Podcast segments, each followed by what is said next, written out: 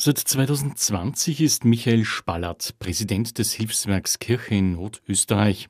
Sein beruflicher Hintergrund sind Tätigkeiten in der Wirtschaft. Bin 20 Jahre in einem Papierkonzern gewesen und äh, jetzt seit 15 Jahren selbstständiger Unternehmer mit allen Hochs und Tiefs. Und irgendwann einmal kommt einem der Gedanke, dass man der Gesellschaft auch etwas zurückgeben könnte oder sollte. Bei mir ist dieser Gedanke recht einfach ja, zu mir gekommen. Man kann so schön sagen, wie ich jetzt unlängst gemeint hatte, der Heilige Geist hat mir ein Hölzerl hingeworfen und ich habe es aufgenommen und wurde gefragt, ob ich nicht hier bei Kirche in Not mithelfen wollte.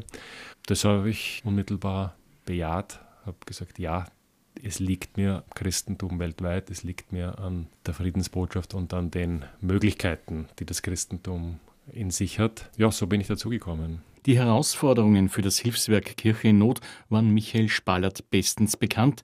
Es geht um Hilfe für die verfolgten und bedrängten Christen weltweit und damit um das Engagement in der Neuevangelisierung. Mit Hilfe für Menschen auf der Flucht, dem Wiederaufbau zerstörter Gotteshäuser, aber auch der Unterstützung in Aus- und Weiterbildung von Seminaristen, Priestern und Ordensleuten. Ich habe im Zuge meiner beruflichen Tätigkeit die Möglichkeit gehabt, auch in Südafrika zu arbeiten. Und äh, das südliche Afrika ist in meiner damaligen Wahrnehmung ein nicht angenehmes Pflaster für Christen gewesen. Da war mir noch nicht bekannt, wie es im nördlichen Afrika aussieht und hatte damals den Schluss gefasst, ja, das muss den Christen, die dort ähm, mit einem derartigen Glauben, mit Gebet jeden Tag aus diesen armen Vierteln herauskommen, sollte man irgendwie helfen. Aber das war ein vager und diffuser Gedanke, der hat erst Form bekommen mit der Frage, bei Kirche in Not mitmachen zu dürfen. Mit dem Red Wednesday macht das katholische Hilfswerk Kirche in Not nun auf das Schicksal verfolgter Christen auf der ganzen Welt aufmerksam.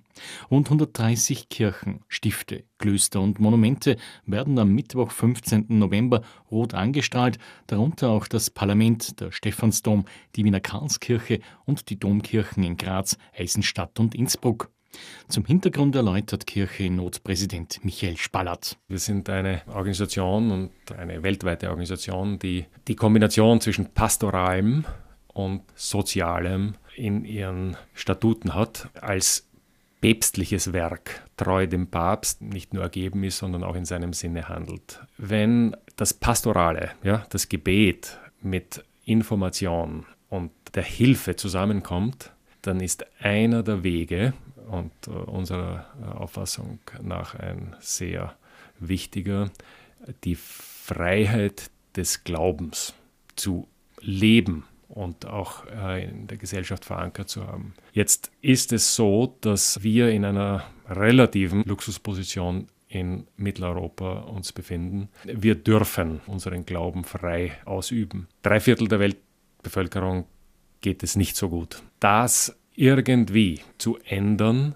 funktioniert nicht mit nur Worten, schon gar nicht mit Gewalt, aber vielleicht mit Aufmerksamkeit. Und diese Aufmerksamkeit zu erregen in den Ländern, die nicht nur Spenden sammeln, sondern auch den Ländern, die betroffen sind, ist unserer Meinung nach ein adäquates Mittel, um eben nicht nur Spenden zu werben, sondern vor allem aufmerksam zu machen und eine Meinungsbildung herbeizuführen in der Bevölkerung. Denn immer noch werden Millionen von Christen in etlichen Ländern nur ihres Glaubens wegen unterdrückt, verfolgt und vielerorts auch ermordet. Darüber wird oft in der westlichen Welt aber viel zu wenig berichtet. In einer zunehmend von Konflikten geprägten Welt bleibt Christenverfolgung und die wachsende Unterminierung des allgemeinen Rechts auf Religionsfreiheit oft unbemerkt.